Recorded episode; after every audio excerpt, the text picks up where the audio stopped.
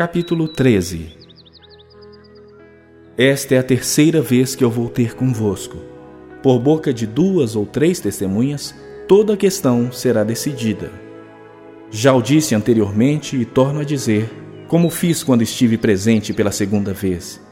Mas agora, estando ausente, o digo aos que outrora pecaram e a todos os mais, que se outra vez for, não os pouparei, posto que buscais prova de que em mim Cristo fala, o qual não é fraco para convosco, antes é poderoso em vós.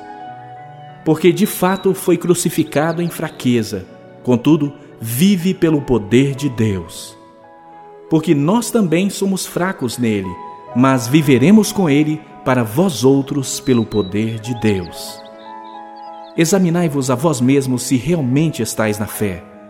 Provai-vos a vós mesmos. Ou não reconheceis que Jesus Cristo está em vós? Se não é que já estáis reprovados.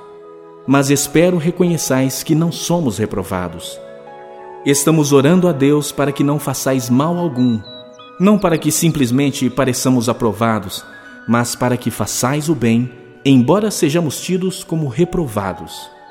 Porque nada podemos contra a verdade, senão em favor da própria verdade porque nos regozijamos quando nós estamos fracos e vós fortes. E isto é o que pedimos, o vosso aperfeiçoamento. Portanto, escreva estas coisas estando ausente, para que, estando presente, não venha a usar de rigor segundo a autoridade que o Senhor me conferiu para edificação e não para destruir. Quanto ao mais, irmãos, a Deus. Aperfeiçoai-vos, consolai-vos, sede do mesmo parecer, vivei em paz, e o Deus de amor e de paz estará convosco. Saudai-vos uns aos outros com ósculo santo.